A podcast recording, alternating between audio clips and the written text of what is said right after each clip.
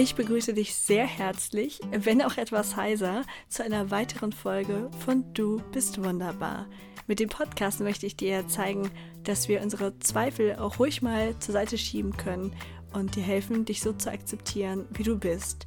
Deswegen habe ich Geraldine Schüler eingeladen, die ein sehr spannendes Leben hatte. Sie ist als Kind einer Schaustellerfamilie aufgewachsen und hat somit eine Kindheit verbracht, die sich von vielen von uns unterscheiden dürfte.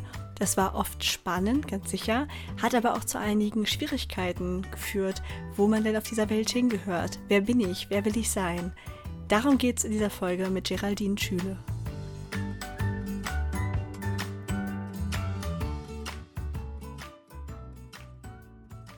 Stell dich meinen Hörerinnen und Hörern doch gerne mal selbst vor. Hallo Ilka, ja, danke erstmal, dass ich hier sein darf. Ich freue mich total und ähm, bin gespannt auf unser Gespräch.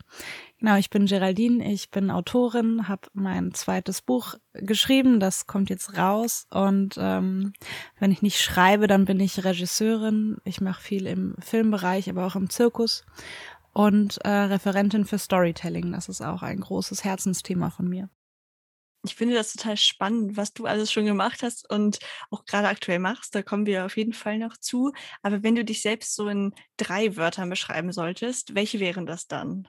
Ich glaube, also spontan fällt mir eins ein, das wäre vielseitig wahrscheinlich.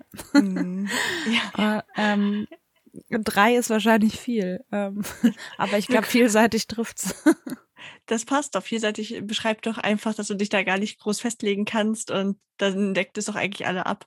Ja, und ich glaube auch gar nicht mehr muss. Also das ist auch so, ähm, das sind Themen, die in meinen Büchern vorkommen. Dieses ähm, muss ich ähm, mich festlegen oder oder ist das okay, so zu sein auch? Mhm. Total cool, ja, weil das habe ich mir auch vorher auf jeden Fall aufgeschrieben, weil ich darüber mit dir reden will, weil das etwas ist, was mich auch immer wieder begleitet. Und dann würde ich sagen, machen wir ganz kurz eine Zusammenfassung, was du überhaupt geschrieben hast und so, damit die Leute dann auch verstehen können. Nicht, dass wir schon, ich habe das Buch gelesen, du hast es geschrieben, nicht, dass wir schon zu tief einsteigen, aber du hast ein neues Buch geschrieben, dein zweites Buch, Waldwärts. Magst du uns darüber ein bisschen was verraten? Ja, ja, gern. Ich kann auch kurz beim ersten anfangen, dass man so einen ähm, roten ja, Faden hat. Ähm, also das erste Buch, das kam vor einem Jahr raus, Grenzenlos Leben heißt das, meine sieben Reisen in die Welt und zu mir selbst. Und da habe ich über sieben Reisen geschrieben, weil ich in den letzten Jahren sehr, sehr viel allein gereist bin, oft extrem gereist bin, in ähm, viel nach Nahost, in Krisengebiete, Kriegsreporterin werden wollte und ähm, später dann eine Ausbildung zur Zirkustrainerin gemacht habe. Ich habe in Palästina auch in der Zirkusschule gearbeitet und darüber dem der Clownerie begegnet bin. Also Zirkus mache ich schon lange. Ich bin als Schaustellerkind aufgewachsen. Ähm, nicht im Zirkus direkt, aber da bin ich eben mit dem Thema zum ersten Mal in Berührung gekommen. Und die Clownerie hat mich dann gar nicht so als ähm, als witzige Show-Einlage interessiert, sondern wirklich total als Philosophie, was da alles dahinter steckt und wie, wie das aufs Leben zu übertragen ist. Und für grenzenlos Leben habe ich dann mir die Clownerie vorgenommen und diese Prinzipien, die ich gelernt habe in der Ausbildung und damit diese Erfahrungen von diesen doch recht extremen Reisen auch verarbeitet. Das heißt, einfach reflektiert, was, was ist da passiert und wie kann ich das mit Prinzipien aus der Clownerie neu betrachten. Und ähm, dann kam irgendwann ein Punkt in meinem Leben, wo ich so ein bisschen mehr zurück nach Deutschland gekehrt bin und dieses ganze, ähm, dieses sehr vielseitige und immer projektweise Reisen ein Stück weit hinter mir gelassen habe, um ähm, eine Selbstständigkeit aufzubauen und einfach zu sagen, okay, ich lasse mich mal auf ein ganz neues Abenteuer ein. Und dann äh, ja, hat sich das so entwickelt hier, dass wir jetzt mit meinem Partner, ähm, wir haben uns einen eigenen Zirkuswagen gebaut, komplett aus Holz und leben auf dem Land, ähm, haben Schafe und Hühner und ähm, so ein bisschen anderes Leben. Wir sind aber trotzdem noch sehr flexibel und viel reisen. Wir sind zum Beispiel ähm, Winter vor Corona noch mit dem Fahrrad von Mexiko nach Costa Rica gefahren durch sieben Länder. Und also das ist nicht vorbei, es ist nur so ein bisschen anderes Kapitel.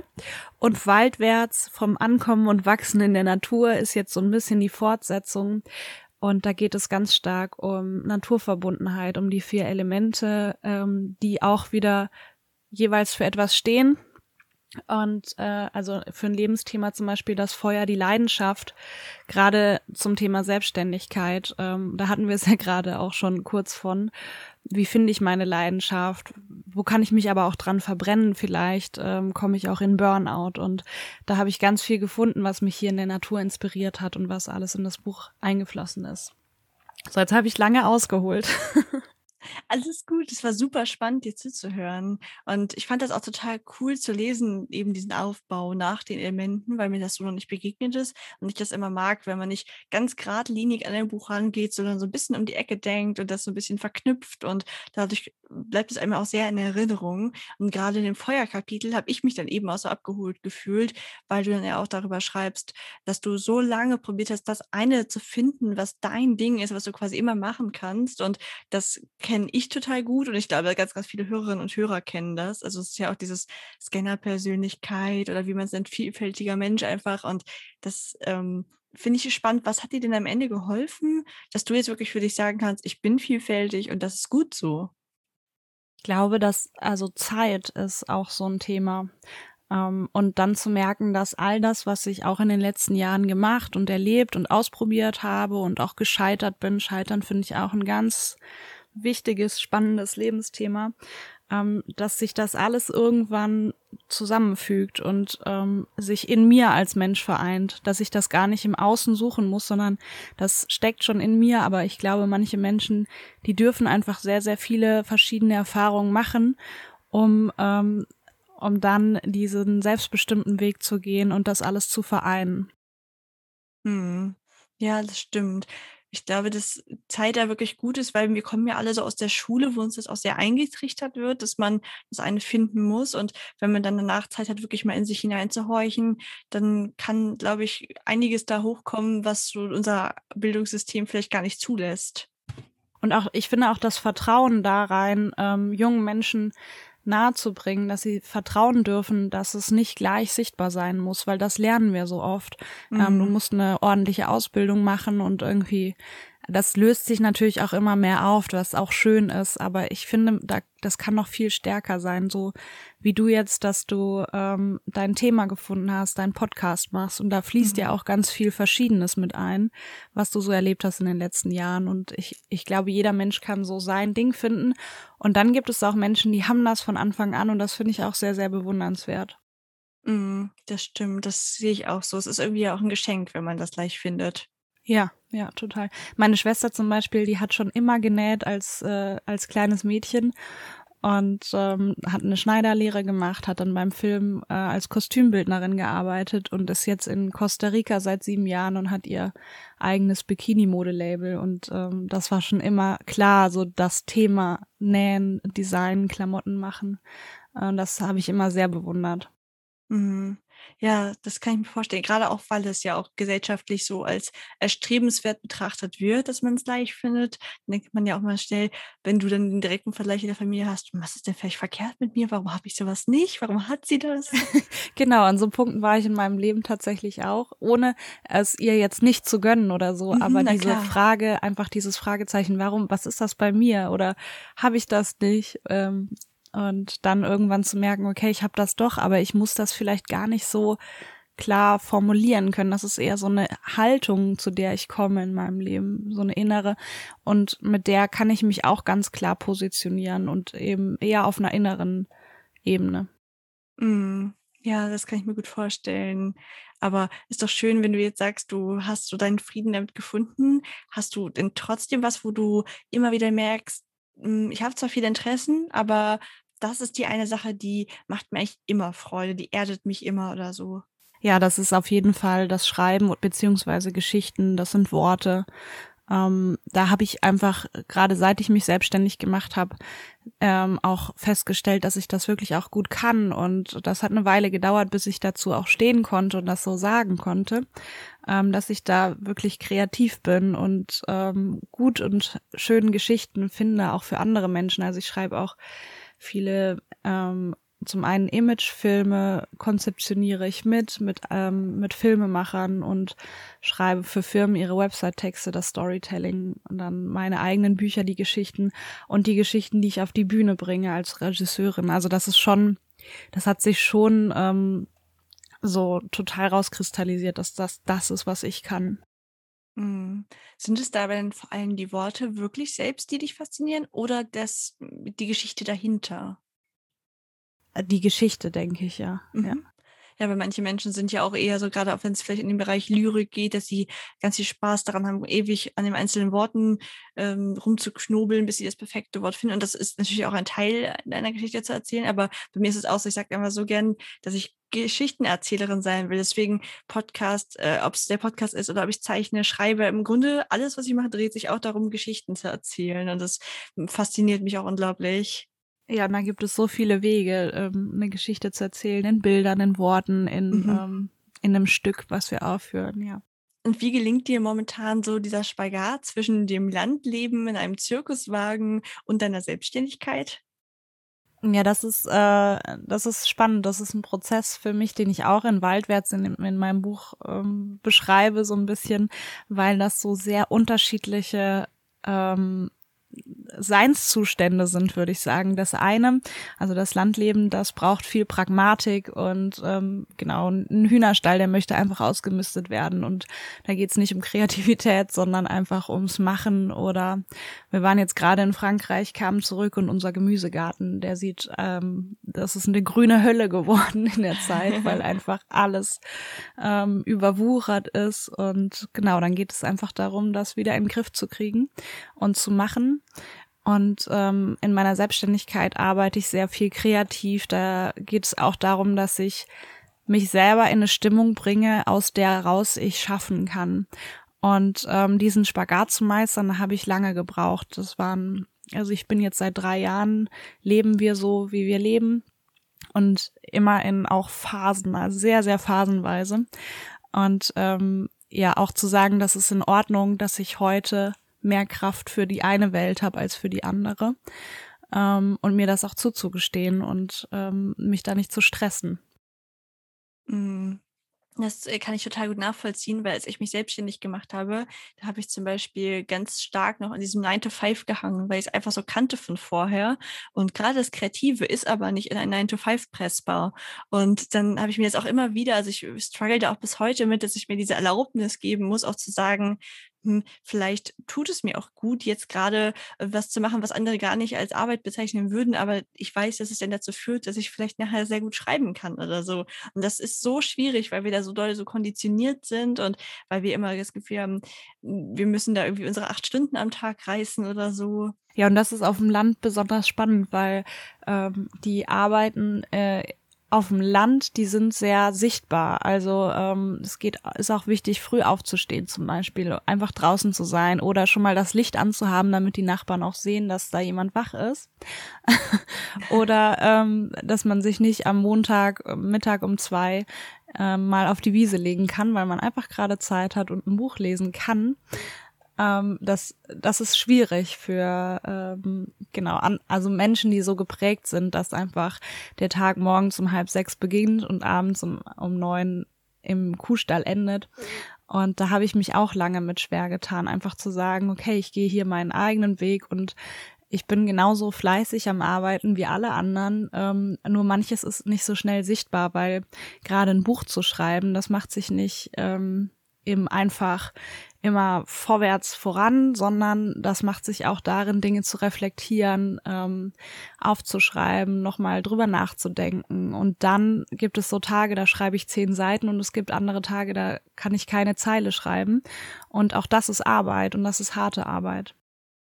Auf jeden Fall, ja, richtig. Das kann man nicht immer so messen, wie wenn man sieht, ah, jetzt habe ich wieder eine Reihe Unkraut gejätet und genau. Gemüse ist sichtbar oder so. ja, aber das ist auch das Schöne, was ich jetzt für mich entdeckt habe, ist, ähm, ist das Spinnen. Das ist gerade mein ganz großes Hobby, äh, mein nerdiges. wir haben vier Schafe und ähm, scheren die und ich verarbeite die Wolle und das Spinnen, das ist einfach, das ist so banal und ähm, meditativ Und ähm, ich muss nicht irgendwo sitzen und meditieren, sondern ich kann da was machen und so ein, Rot, so ein, so ein Faden einfach immer weiter spinnen. Das, das ist irgendwie so eine schöne Arbeit und ich kann das stundenlang machen. Also wenn ich abends vorm Schlafengehen noch mal eine Stunde Zeit habe, dann sitze ich auf jeden Fall am Spinnrad im Moment. Mhm. Ähm, und da ist was sichtbar, aber es geht nicht darum anzukommen, weil das ist überhaupt nicht lukrativ, ja, so ein Knäuel Garn zu machen. Ähm, da geht es wirklich um den Weg und um diesen Faden, der einfach immer länger und länger und länger wird. Mm, ja, das stelle ich mir auch sehr schön und meditativ vor. Ja, total. Ich würde das gern mehr supporten, also auch mehr, mehr Spinnen in die Welt. Ja.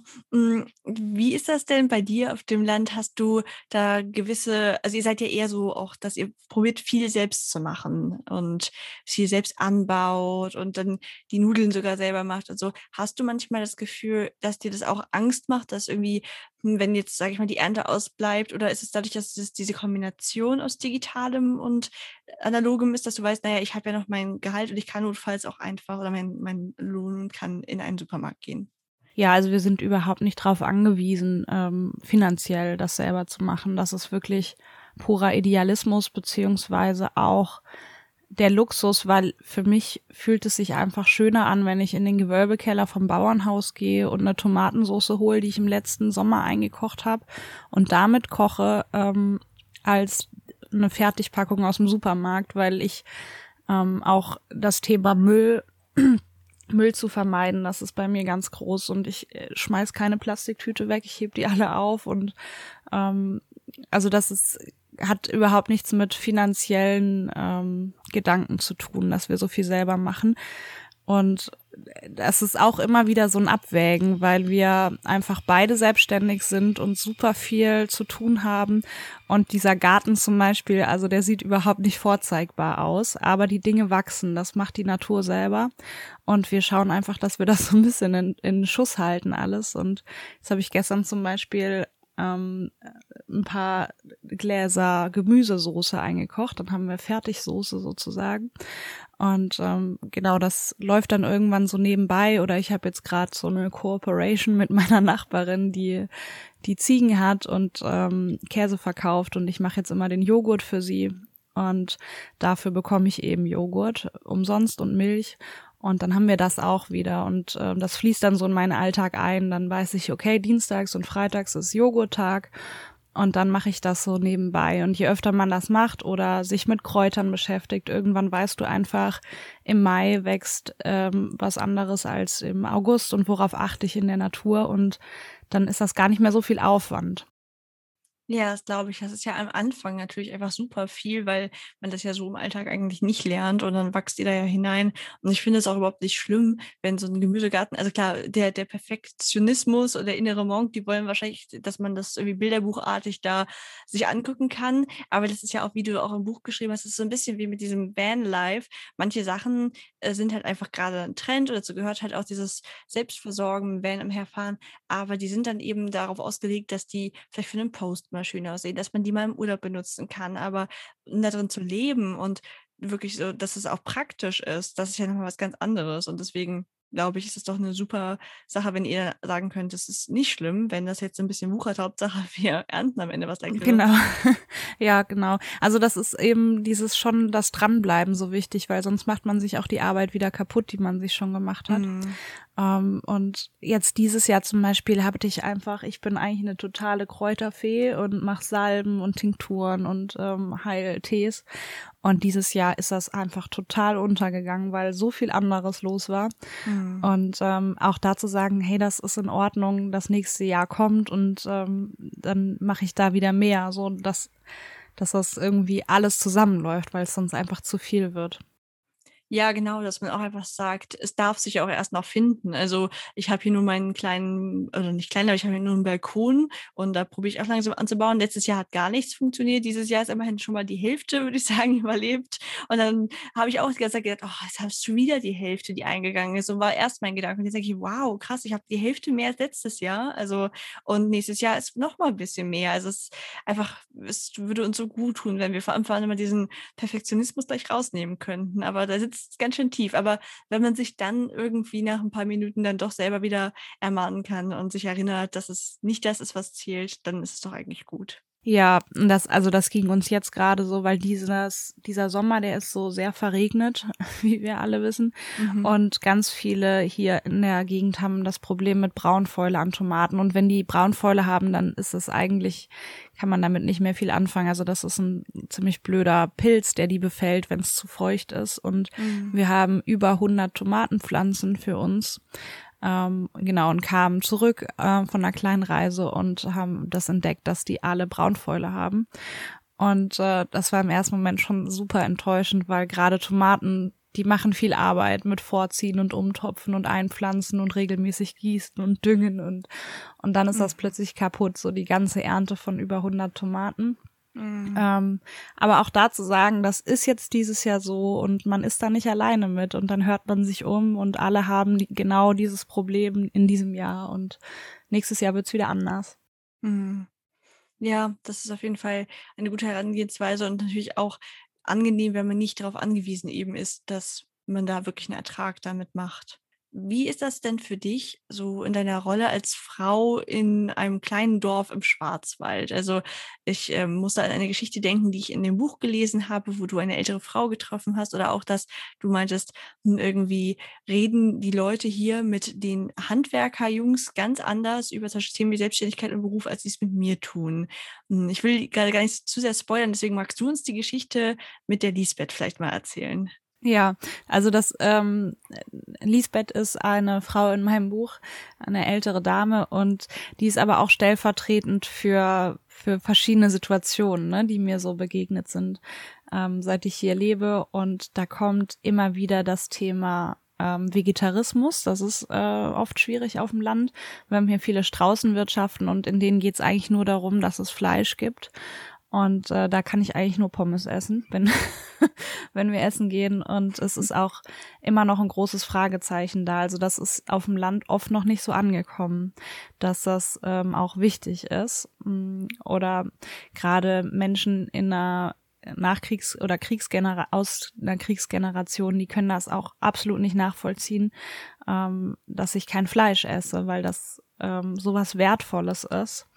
Ähm, und äh, da einerseits einen Weg zu finden, das hat jetzt noch nicht viel mit dem Frausein zu tun, aber da kommt bei mir das ähnliche Gefühl hoch, ähm, dieses nicht in Ordnung zu sein vielleicht, wie ich bin, weil ähm, das Thema Frau sein, das ist auf dem Land oft verknüpft mit ähm, dieser typischen Rolle von Haushalt machen ähm, und der Mann geht arbeiten. Und das ist habe ich aber auch andererseits feststellen müssen, dass das in der Organisationsstruktur, wie hier gelebt wird, oft auch das einzige Konzept ist, was funktioniert. Weil ähm, zum Beispiel macht Patrick auch viel, viel mehr draußen und ich viel, viel mehr im Haushalt, was ich mir nie äh, hätte denken können. Aber es geht auch einfach schon um die körperliche Kraft, das ist das eine. Und in meinem Fall auch darum, dass ich nur meine Selbstständigkeit auch leben und hier arbeiten kann, wenn ich diese Sachen eher im Haushalt mache und nicht draußen. Das würde noch mehr Zeit kosten. Und dann habe ich mir das selber ausgesucht und das war ein harter, langer Weg, um mir das auch einzugestehen, zu sagen, okay, das ist in unserem Fall einfach so sinnvoll, diese Aufgabenverteilung, das hat aber nichts mit einem Klischee zu tun, sondern vielmehr damit, dass ich meinen eigenen Weg gehen kann und mich selbst verwirklichen kann. Und dafür mache ich dann mehr Haushalt und er macht andere Dinge, weil wir eben so viele Aufgaben draußen auch noch haben. Ja, das äh, kann ich total gut nachvollziehen, weil ich selbst auch immer so richtig fast schon störrisch bin, dass ich immer denke, ach Mensch, ne, ich äh, halte nichts von diesen Geschlechteraufteilung, ich mache alles, was die Männer auch machen und dann quasi mich durch den Leuten Aufträge, komm, ich trage mit dir die Waschmaschine und dann äh, halb zusammenbreche und dann denke ich auch immer mittlerweile, ja, es ist schön, dass ich diese ganzen Möglichkeiten habe, aber wem bringt das denn was? Vielleicht sollte ich einfach akzeptieren, es hat ja nicht mal was mit meinem vorzutun, es könnte ja auch einfach ein Mann mit meiner Statur und meinem Gewicht sein, dem würde dir dann ja auch vielleicht der stärkere Mann sagen, komm, ne, mach du mal, trag du mal das, ich nehme die Waschmaschine, so. Und einfach dieses, manchmal habe ich das Gefühl gehabt, ich habe ganz lange probiert, mich so krampfhaft zu beweisen, dass ich genauso stark und tough bin und bin ja auch, also als gelernter Maschinenbauingenieurin, ne, das kann ich total nachvollziehen, so, dass man da immer denkt, na, ich kann das auch alles, aber es hat ja nichts damit zu tun, es ist kein Zeichen der Schwäche, wenn man den Weg geht, der quasi eigentlich der klassischere ist von der Aufstellung, sondern wenn man sich ja ganz bewusst für entscheidet, ist das doch völlig legitim. Ja, und also viel wichtiger ist auch als Frau ernst genommen zu werden und ähm, eine Meinung zu haben und die zu äußern und ein Standing zu haben und sich das zu erarbeiten. Und ähm, das ist das, worum es geht, finde ich. Und nicht darum, wer macht jetzt welche Aufgabe und wer hat wie oft abgespült. Ähm, mhm. Ähm, das ist irgendwie Kindergarten, sondern Total. wirklich darum, ernst genommen zu werden. Und das äh, gerade weil ich hier viel mit Handwerkern zu tun habe, also ausschließlich männliche Handwerker auch, ähm, kenne ich die ganzen Sprüche und oh ja, die Chefin hat angerufen, ich muss heim. Das ist so ähm, total respektlos irgendwie, ne? Ähm, weil das einfach nur heißt, meine Frau, die ähm, hackt immer auf mir rum und ähm, mhm.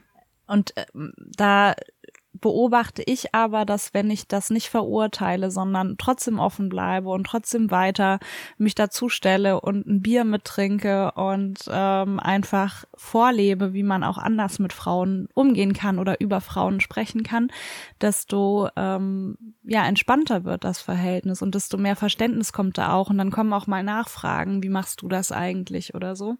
Aber wenn ich das eben verurteile und sage, ähm, ja, Männer sind hier so und so, dann ähm, komme weder ich weiter noch kann dann Austausch stattfinden. Und das finde ich schade oft an ähm, emanzipatorischen Bewegungen, dass viel ähm, Inakzeptanz herrscht und gar nicht geguckt wird, warum sind Menschen denn so und warum haben die diese Meinung und die und denen auch zuzutrauen, dass die veränderbar ist, aber dass jeder seine Zeit braucht, das zu verändern.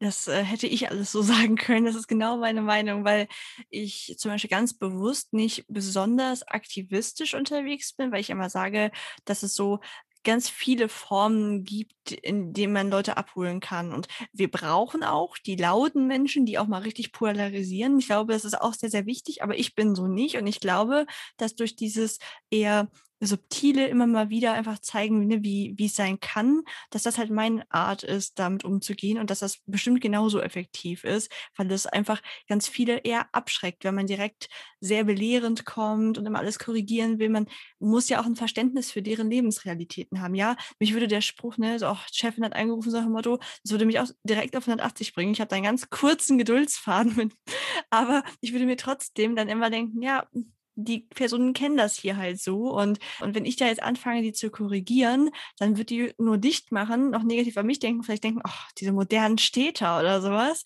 Und das wird gar nicht dazu beitragen, dass sich etwas ändert. Deswegen fand ich auch das mit der Lisbeth so toll, weil das geht ja ein bisschen in eine ähnliche Richtung. Magst du uns die Geschichte erzählen? Genau, also mit Lisbeth das Gespräch im Buch, ähm, das ist erstmal ganz schief gestartet, als wir uns kennengelernt haben, weil ähm, sie mir eigentlich klar machen wollte, dass ich ähm, also ich habe das gleich so, oh, das ist schwierig jetzt so zu, ähm, zu rekapitulieren äh, oder zu erzählen, wie das, wie das Gespräch genau verlief. Ähm, sie hat ähm, mir Tipps gegeben, wie ich hier auf dem Land meinen eigenen Weg gehen kann, sagen wir so. Und ich habe das im ersten Moment, dadurch, dass ich auch so klischeeverhaftet bin in meinem Kopf und dachte, okay, eine ältere Frau und die fragt mich dann, ob ich kochen kann und ähm, genau, ob ich dem Patrick auch ordentliche Schnitzel brate.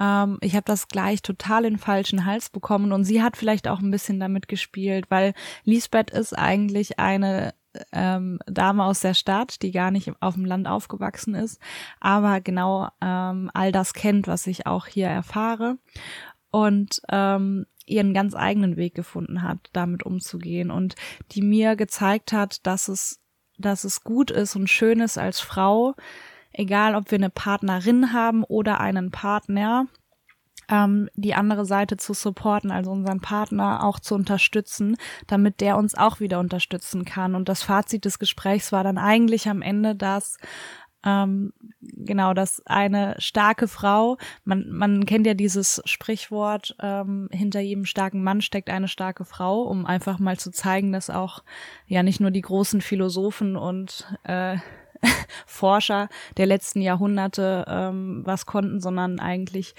dass die auch starke Partner brauchten. Ähm, die den Rücken frei halten.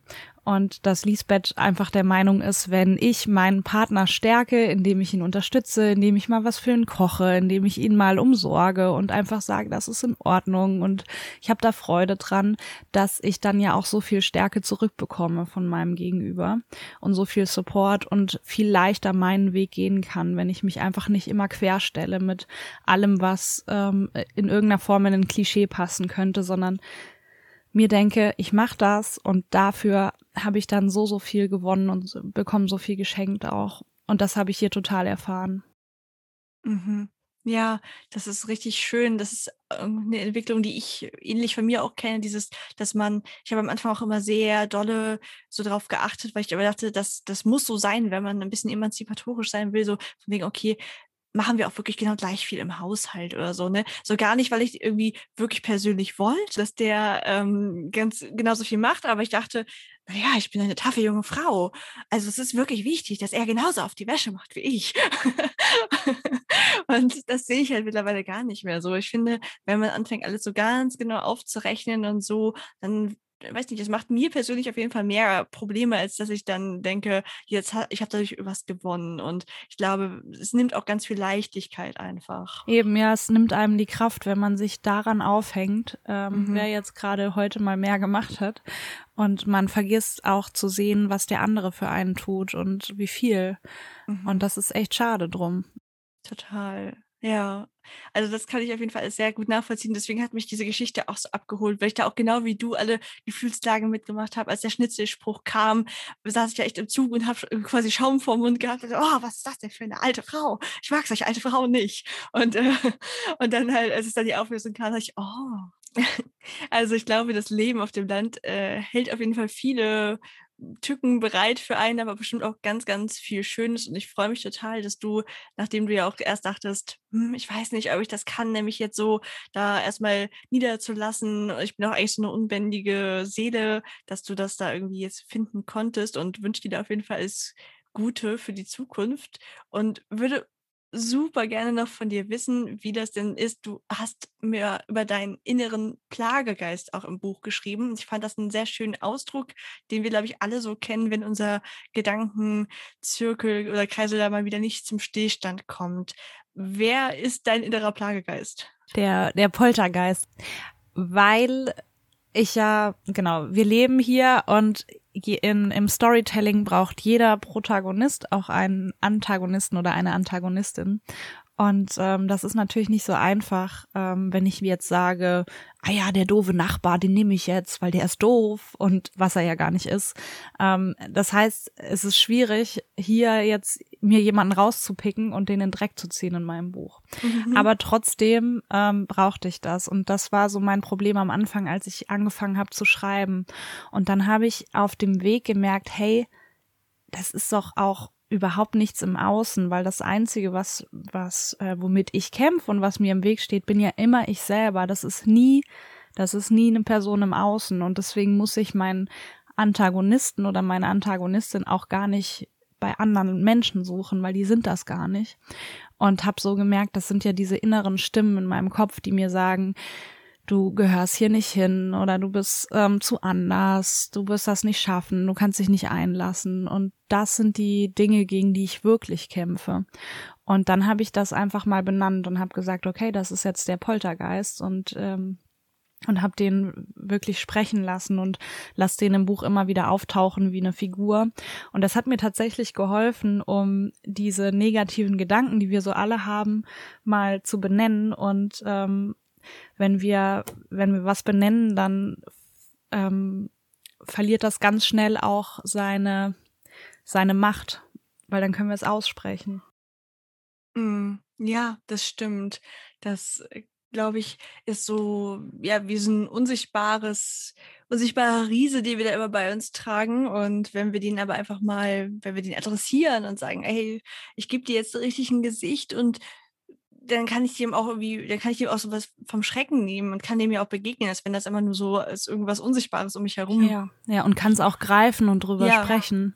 Und ähm, das war für mich, hat auch Mut äh, gebraucht, gerade der Einstieg im Buch, wo ich ähm, ja das damit so offen umgehe mit meinem Selbstbild. Ähm, ja, was eher so ist, ich bin ja mutig und kreativ und so anders und hier auf dem Land sind ja alle so langweilig. Ähm, das braucht auch Mut, sowas mal ehrlich zu sagen, dass man sowas denkt als äh, als so ein Poltergeist, als ein Teil von mir. Oder es gibt ja auch so ähm, Tools wie das innere Team, wo man auch diese verschiedenen Stimmen im Kopf benennt und denen wie so einen Charakter gibt. Und äh, mhm. auch da kommt das her. Das ist spannend, ja. Aber das kann ich mir auch echt gut vorstellen. Wo du das mit der Mutigkeit sagst, da musste ich schmunzeln, weil ich dich ja auch als, als sehr mutige Person empfinde, weil du ja auch schon so viel rumgekommen bist und einfach auch kein Problem hast, dich in eine neue Situation zu stürzen. Und dann aber im Buch auch mehrmals geschrieben hast, so von wegen, ich weiß nicht, ob ich mutig genug bin, dieses in Anführungszeichen langweilige Leben jetzt zu leben, ne? ob ich das kann, mich so niederzulassen oder ob ich dann doch irgendwie Angst davor habe. Und dann musste ich halt so lachen, weil ich dachte, wow, krass, das ist, also du, du kommst mir halt so mutig vor, das einfachste der Welt, so zu, für mich aus meinen Augen, ne, irgendwo einfach zu bleiben und nicht verrückte Sachen zu machen, erfordert dann wiederum von dir Mut, weil du es einfach anders kennst. Das zeigt auch wieder mal nur, man muss halt die Lebensrealitäten von Menschen dahinter sehen, um zu verstehen, warum sie denken, wie sie denken. Ja, und was ich aber auch gemerkt habe in diesem sich einlassen und ankommen, ähm, erst da entwickelt sich so, so viel und in den letzten drei Jahren ist so unendlich viel passiert. Ähm, und mir ist keine Sekunde langweilig gewesen und ich hatte keine Sekunde wirklich das Gefühl, dass ich hier versauere. Das mhm. war eine ganz spannende Reise, wo viel mit mir passiert ist oder auch mit den Menschen in meinem Umfeld, ähm, die gar nicht so intensiv werden kann, wenn man immer nur unterwegs ist und jeden Tag woanders. Dann ist man so ähm, das ist so unverbindlich und diese Verbindung, die macht Entwicklung. Mm, das stimmt. Ja, auf jeden Fall. In dem Podcast hier geht es ja auch ganz viel darum, so ein gutes Verhältnis zu sich selbst aufzubauen und dass man nicht ganz so von seinen Selbstzweifeln aufgefressen wird. Wie ist das bei dir? Hast du oft Selbstzweifel und was hilft dir, dich so anzunehmen, wie du bist? Ja, tatsächlich habe ich die weniger, seit ich mich einlassen kann mhm. und äh, seit ich angekommen bin, aber nicht angekommen ähm, an einem Ort oder bei mir selbst, sondern mit diesem, mit dieser Akzeptanz, dass, ähm, dass das Leben veränderlich ist und egal wo ich bin, ob ich im Schwarzwald bin oder sonst wo auf der Welt und egal was ich gerade mache, es wird wieder anders sein und in diesem Unterwegssein anzukommen, in dieser Akzeptanz, dass das gibt mir viel. Hm. Auf welche Eigenschaft von dir bist du besonders stolz? Ich finde nämlich wichtig, dass man auch mal sagt, worauf man stolz ist. Deswegen frage ich das so. Also ich, ich glaube, dass ich ähm, versuche eben nicht sofort zu bewerten und zu beurteilen. Und dass hm. mir das hm. ganz wichtig geworden ist. Ähm, und dass das relativ gut klappt, oft auch nicht, aber ähm, das ist so eine Sache, wo ich stolz drauf bin oder die mir auch wichtig ist, dass ich das so lebe. Und eine andere Sache ist vielleicht ähm, diese komische Eigenart von mir, dass ich oft mal sage, ja, okay, das mache ich und ich weiß überhaupt noch nicht wie. Und ich sage das einfach mal zu und dann fuchse ich mich da rein und irgendwie funktioniert's dann am Ende und wie so ein Buch zu schreiben oder ähm, Seminare für Unternehmen zu geben im Thema im, im Bereich Storytelling und mich einfach dahinzustellen vor 20 Unternehmer und denen was übers Geschichtenerzählen zu erzählen und zu merken, es geht. Mhm. Und äh, das finde ich schön. Also so diesen diesen Mut, einfach auch mal Dinge zu wagen, die wo ich noch nicht weiß, ob sie funktionieren und äh, das Scheitern in Kauf zu nehmen. Ja, ja, das stimmt. Es klingt, als ob du sehr einfach deine Komfortzone sprengen kannst. Hast du das Gefühl, dadurch, dass du das schon so oft gemacht hast, hast du auch weniger Angst vor den Dingen oder kann man überhaupt weniger Angst haben vor Dingen, die man nicht kennt? Ich glaube, wenn man weiß, warum man etwas machen will, dann kann man auch leichter die Komfortzone verlassen. Aber mhm. Dinge, wo ich gar nicht weiß, wofür sollte ich, sollte ich da jetzt raus, ähm, was habe ich davon, dann äh, fehlt natürlich total der Antrieb, ne? Dann schaffen wir das nicht. Ja, das stimmt. Das hängt am Ende wieder von der eigenen Motivation ab, ob man etwas wirklich machen möchte, also ob es intrinsisch ist oder nicht. Das ist irgendwie ganz oft der, der ausschlaggebende Punkt. Und hast du für die Zukunft noch ähm, bestimmte Träume oder lässt du dich erstmal treiben? Ja, also die, die nahe Zukunft ist jetzt bei uns Nachwuchs, der ansteht. ja, genau. Aber ist auch, ist auch gut. Ich meine, es ist noch nicht da und ich bin noch total im äh, Buchpremiere und äh, meine Seminare, äh, Workshops ausarbeiten, dann mich da auch ein bisschen so mehr in das Muttersein oder in dieses ja neue Kapitel, was dann da aufkommen wird. Ähm, und auch wieder so ein, so ein Weg zu finden mit noch einer neuen Welt, die dazukommt, weil ich jetzt dieses Landleben und die Selbstständigkeit so verweben konnte und ähm, dann noch das nächste Standbein im Leben, also das Kind oder Familie, ähm, auch noch mit rein zu verweben. Und da habe ich total Lust auf diese Herausforderung, die anzunehmen ähm, und trotzdem weiter meinen Weg zu gehen und aber ja, auch schön. dieser Familie gerecht zu werden. Und wir freuen uns total drauf. Und hatten natürlich dann auch überlegt, ne, das ist immer dann so die nächste Frage, bleibt ihr im Wagen? Und das haben wir auch lange uns gefragt, gerade weil wir beide selbstständig arbeiten und viel am Computer arbeiten und in so einem neun Meter langen Wagen kann man keine Tür zumachen. Also wir haben keine. Und das würde vom Schallschutz auch gar nicht ausreichen. Also ein schreiendes Kind hörst du dann trotzdem. Mhm. Und das war eigentlich das Problem, gar nicht so der Platz oder der Komfort, sondern einfach dieses, okay, wie organisieren wir unsere Arbeit? Mhm. Und äh, jetzt haben wir verschiedene Ideen, dass wir noch einen ähm, Office-Container dazu bauen, also so eine Holzbox. Ähm, oder vielleicht ein Zimmer im Bauernhaus noch nehmen, was frei wird. Das müssen wir mal schauen. Aber dass wir einfach so einen Ruheraum haben, wo den jeder nutzen kann und ähm, und dann bleiben wir einfach erstmal im Wagen und ähm, genau grooven uns so ein in das neue Lebenskapitel. Okay. Beim Lesen, als du auch geschrieben hast, dass ihr es alles selbst gemacht habt und so, ich muss mir das unbedingt mal angucken. Ist bestimmt traumhaft schön. Ja, doch, also das, das kann ich wirklich sagen. Das ist auch, Patrick ist Zimmermann und Architekt und das ist schon sein dritter oder vierter Wagen. Das heißt, es ist schon, man sagt ja immer, das erste Haus baut man für seinen Feind, das zweite für seinen Freund und das dritte für sich. Und das trifft auf den Wagen wirklich zu. Der ist, ähm, also gerade das Dach auch, diese Konstruktion mit den Oberlichtern, das ist so schön hell und groß. Also mhm. es ist kein so, so Bauwagen, windschiefes Hexenhäuschen-Ding, sondern ähm, es ist wirklich äh, sehr ästhetisch, finde ich. Hm. Ja, schön, cool. Und hast du irgendwas, wo du sagst, das ist dir irgendwie noch zu kurz gekommen oder das möchtest du einfach den Hörerinnen und Hörern noch mitgeben? Ich freue mich total, dass wir so viele ähm, spannende Themen gefunden haben und äh, ja, ich glaube, wir haben echt viel ähm, in vieles reingeschaut und abgedeckt und ähm, ich habe nichts mehr, was ich äh, jetzt noch ganz unbedingt hinzufügen muss. Ich freue mich einfach über das Gespräch. Ach schön, ja. Es ist aber gar nicht so einfach, finde ich, wie man es A schafft, dass man nicht zu viel vom Buchinhalt verrät. Und auch gerade bei jemandem, der, man könnte ja bei dir alleine mehrere Folgen über das Thema Reisen machen. Oder ist immer so schwierig, wie man sich dann beschränkt. Aber ich hoffe einfach, dass ich äh, meine Begeisterung für die Vielfalt von Geraldine Schüle zum Ausdruck bringen konnte und dass alle jetzt neugierig geworden sind und eins deiner Bücher vielleicht mal lesen werden.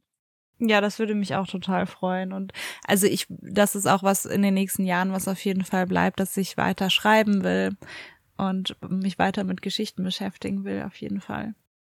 Ja, mach das auf jeden Fall. Dein Buch hat sich ganz toll gelesen. Da bin ich ganz sicher, dass das auch so toll weitergeht dann. Ich wünsche dir ganz, ganz viel Erfolg, sowohl für die Selbstständigkeit, das Landleben und natürlich jetzt auch die hinzukommende Familie. Und danke dir sehr, dass du heute bei mir warst. Ja, ich danke dir und wünsche dir auch alles, alles Gute weiterhin mit dem Podcast und mach weiter so mit deinen tollen Gästen und Einzelfolgen. Das ist echt ein super schönes Format, was du da hast. Dankeschön. Ja, das war auch schon die Folge mit Geraldine. Es ist für mich super spannend gewesen, mal in ein Leben hineinzuschnuppern, das doch so ganz anders war als das eigene. Ehrlich gesagt wusste ich nicht mal, dass das in Deutschland geht. Ich dachte irgendwie, dass so, gerade aus diesem Bereich Homeschooling und so, das kennt man ja teilweise von anderen Nationen. Jetzt ist natürlich mit Corona ein bisschen was anderes, aber ich dachte immer, dass jemand so die Schule wechselt im Schuljahr, außer man zieht mal um, dass das hier gar nicht möglich wäre. Ich habe also selbst noch einiges dazugelernt und kann mir vorstellen, dass das super spannend war, aber eben auch, wie wir gehört haben, zu einigen Schwierigkeiten geführt hat, dass man dann gar nicht so wusste, wo gehöre ich denn jetzt hin, wer will ich sein. Und ich finde es umso schöner, dass sie jetzt ihren Weg geht und dass sie anderen Mut macht. Und ich packe dir alle Links in die Show Notes, wenn es dich interessiert. Ihr Buch ist auf jeden Fall jetzt erhältlich. Und wenn du keine Folge mehr verpassen willst, dann abonnier doch den Podcast auf dem Player deiner Wahl und wir hören uns bald wieder.